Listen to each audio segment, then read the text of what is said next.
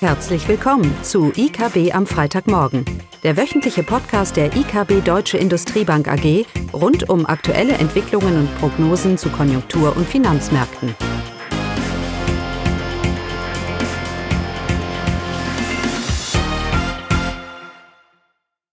Hallo und willkommen zu IKB am Freitagmorgen, heute mit Klaus, Caroline und mir Eugenie. Ja, hallo zusammen. Wir hatten ja viele Daten, die rausgekommen sind diese Woche über die Realwirtschaft, über die Inflation und da wollen wir uns heute ein bisschen austauschen und vor allem uns auch überlegen, was es am Ende für unseren Zinsausblick bedeutet. Und anfangen tun wir mit der Realwirtschaft. Genau. Äh, diese Woche ist äh, das BIP für die Eurozone auch für Deutschland herausgekommen. Nicht überraschend hat die Wirtschaft in der Eurozone im dritten Quartal einen Schwung verloren und ist leicht geschrumpft um 0,1 Prozent.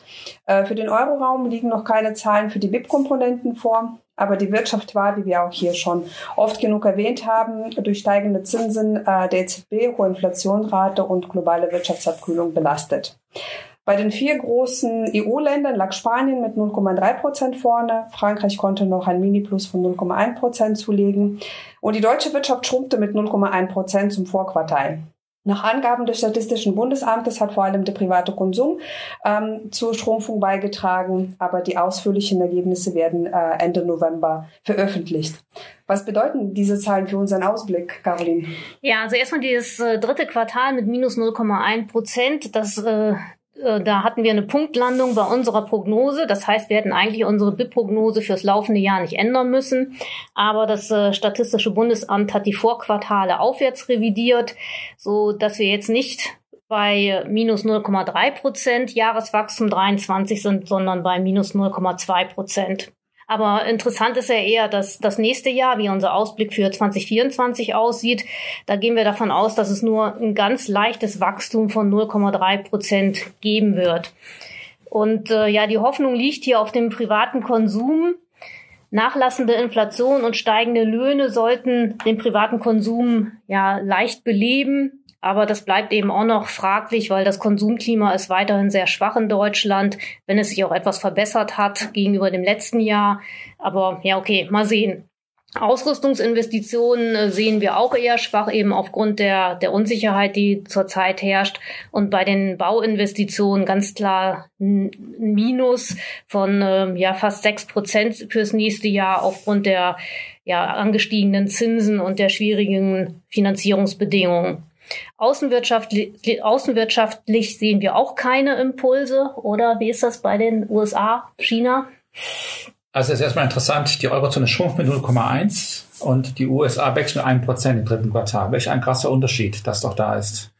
Und wenn man mal ein paar Monate zurückgeht, hatten wir das eigentlich genau andersrum erwartet. Durch die FED-Zinsanhebungen hatte man ja eigentlich die Abkühlung in den USA schon längst erwartet und Europa eher, kommt eher verzögert. Und es ist genau andersrum. Also es ist im Moment ein sehr krasser Unterschied in der Konjunkturentwicklung zwischen den USA und der Eurozone. Wir wissen auch warum. Das liegt natürlich vor allem auch an der Fiskalpolitik. Die einen haben ein Defizit von über sieben Prozent und die anderen eben von, von, von drei Prozent. Aber sicherlich wird das auch natürlich den Euro-Dollar beeinflussen und vor allem unsere Zins, unsere Zinseinschätzung. Aber zurück auf deine Frage. Genau. Ähm, ja, jetzt erhoffen wir da deine Prognose, Caroline, von 0,3 für nächstes mhm. Jahr. Beruht ja dann darauf, dass irgendwann ab Mitte nächsten Jahres passiert ein Wunder, bumm, und auf einmal wachsen wir wieder kräftig. Sonst kommen wir nicht auf die 0,3. Ähm, und das ist so Konsens. Irgendwie erwarten wir, wie alle Volkswirte, dass sich irgendwann wieder die Sachen aufhellen und wir dann loslegen. Und die Frage ist halt, wo soll es herkommen? Und da war natürlich lange Zeit China im Gespräch und die Zahlen aus China wie, wie Eugenia ja gleich äh, nochmal drauf eingehen wird, sind nicht so toll. Und auf der anderen Seite haben wir die USA, die noch gut tut, aber die wir ja erwarten, dass sie abkühlt. Also ist im Moment für mich schwierig, wirklich zu sehen, mit, äh, mit einer gewissen Belastbarkeit, dass wir hier wirklich von einer Erholung äh, in der zweiten Jahreshälfte nächstes Jahr aussehen können. Beziehungsweise das ist die Prognose, aber sie hat doch ein erhöhtes Risiko und vor allem jetzt USA ein Thema, vor allem wenn ich jetzt auf China schaue, gehen ja, ne? Genau. Äh, nach der positiven Meldung aus China für das äh, äh zum BIP-Wachstum für das dritte Quartal, äh, da haben wir auch schon vor zwei Wochen berichtet, überrascht jetzt die Verschlechterung der Frühindikatoren im Oktober. Die Einkaufsmanager-Indizes sind sowohl im Bereich der Dienstleistung als auch in der Industrie gesunken. Letztere eben knapp unter der Wachstumsmarke von 50 Punkten. Und das zeigt eben, wie fragil diese Erholung in China ist. Und das Umfeld bleibt für die Chinesen chinesische Wirtschaft weiterhin schwierig, äh, sowohl durch interne strukturelle Probleme, aber auch durch schwache Weltnachfrage, so dass es eher unwahrscheinlich ist, dass auch im vierten Quartal ein ähnlich kräftiges Wachstum zu sehen äh, wird, wie das auch im dritten Quartal der Fall war. Genau, und von daher, also ich tue mir weiterhin schwer für die deutsche Wirtschaft, für das verarbeitende Gewerbe, für unseren Exportsektor, Caroline, hier eine große oder eine spürbare Erholung zu erkennen. Äh, das hatten wir das letzte Mal nach der Finanzkrise und da wurden wir jahrelang von China getragen. Aber das China-Bild bröckelt ja, sage ich mal, und es kommt niemand anders, kein anderes Land groß genug, kommt hier irgendwie äh, in Gang, damit wir mit einer relativen Zuversicht hier ein hohes globales Wachstum erwarten, das auch die Industrieproduktion in Deutschland wieder nach vorne katapultieren würde. Und von daher machen wir uns Sorgen, dass wir eben den Verlauf der letzten Jahre, nämlich eher, eher eine tendenziell rückläufige Produktion, auch weiterhin sehen werden, auch wenn der Konsum, wie du sagst, sich vielleicht etwas erholen sollte. Ja, das würde eher die Importe nach oben noch schrauben. Ja.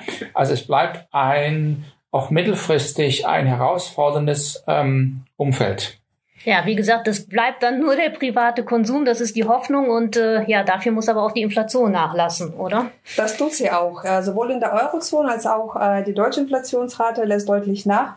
In der Eurozone ist die Inflationsrate von äh, 4,3 äh, im Vormonat auf 2,9 Prozent zurückgegangen. Da war vor allem die Energiepreise, die zurückgegangen sind. Die Nahrungsmittelpreise steigen noch zum Vorjahr, aber die Anstiegsdynamik ähm, lässt deutlich nach. Auch die Kerninflationsrate sinkt von 4,5 auf 4,2 Prozent. In Deutschland sehen wir auch ähnliche Entwicklung. Äh, die Inflation sinkt jetzt im Oktober auf 3,8 Prozent. Im Vergleich dazu lag sie im Vormonat noch bei 4,5.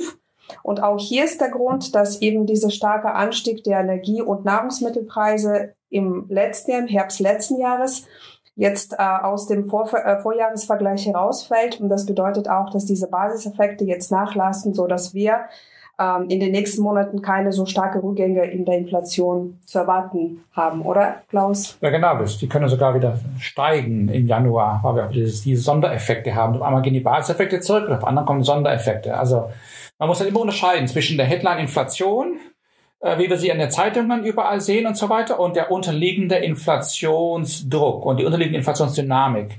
Und die ist doch relativ deutlich. Wir haben ja viel gesprochen davon, wie die Konjunktur, wie schlecht sie tut in der Eurozone. Das belastet Margen. Wir sehen es ja auch an den Gewinnern, die die Unternehmen berichten.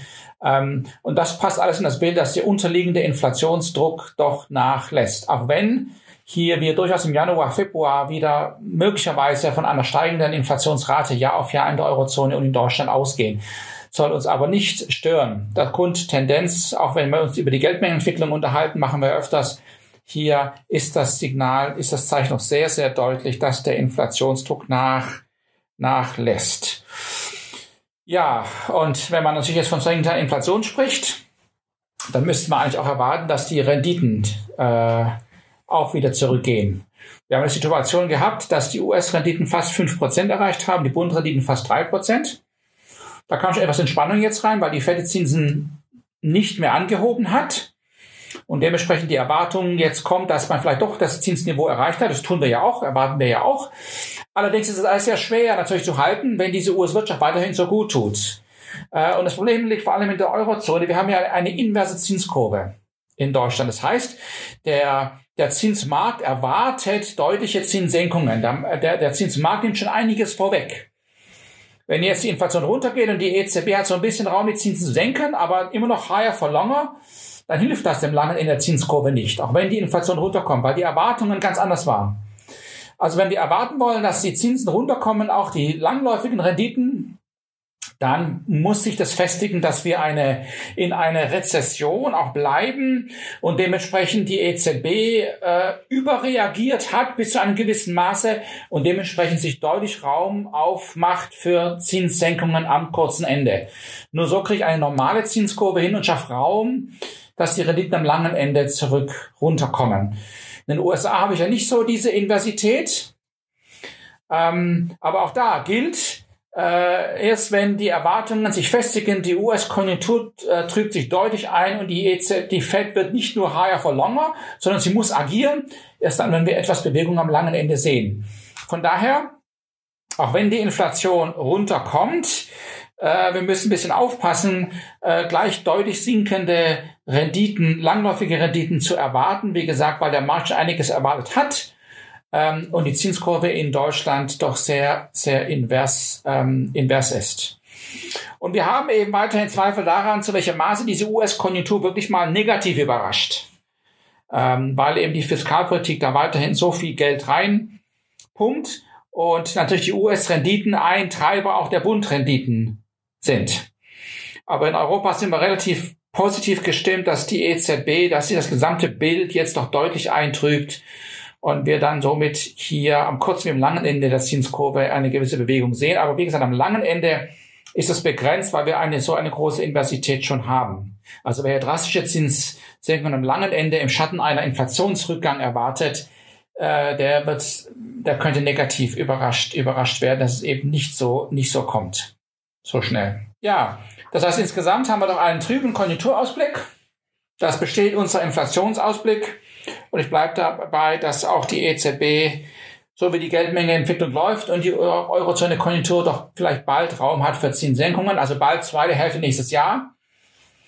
Und der große Joker bleibt eben die Fed. Zu welchem Maße hier die Fiskalpolitik nächstes Jahr sind US-Wahlen, da wirklich die US-Wirtschaft ausgebremst wird, dass die Fed den Raum hat. Das ist mit einem Fragezeichen behaftet. Genau. Habt ihr noch was? Mhm.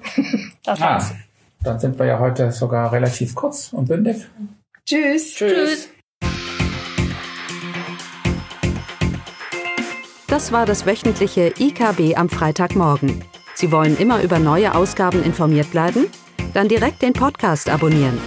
Oder besuchen Sie uns unter www.ikb-blog.de slash podcast.